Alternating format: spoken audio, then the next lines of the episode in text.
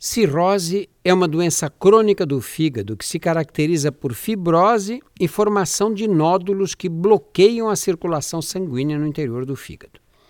O fato de o fígado passar a produzir tecido de cicatrização no lugar das células saudáveis que morrem comprometem, compromete o desempenho de suas funções básicas e essenciais. O uso abusivo de álcool é a principal causa da cirrose hepática, mas não é a única. Existem outras, como as hepatites crônicas provocadas pelos vírus B e C, a hepatite autoimune, algumas doenças metabólicas e vasculares e o uso de determinados medicamentos.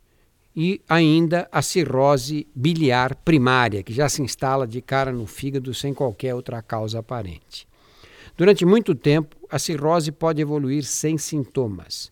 Quando eles se manifestam, é porque a doença já se encontra avançada. Náuseas, vômitos, perda de peso, dor abdominal, prisão de ventre, cansaço, fígado aumentado, olhos e pele amarelados, urina escura, cor de Coca-Cola, perda de cabelo, inchaço, principalmente nas pernas, e ascite ou barriga d'água são alguns dos sintomas mais importantes.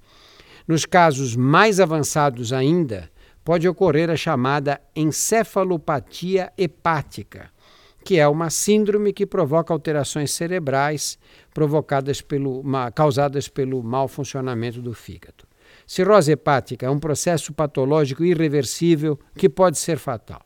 Por isso é importante fazer o diagnóstico precoce para o início, para iniciar o tratamento mais depressa possível, a fim de eliminar o agente agressor, no caso do álcool e das drogas, ou combater o vírus da hepatite e adiar ou evitar o aparecimento de complicações mais graves. E nos casos mais graves, o transplante de fígado pode ser a única solução para a cura da cirrose.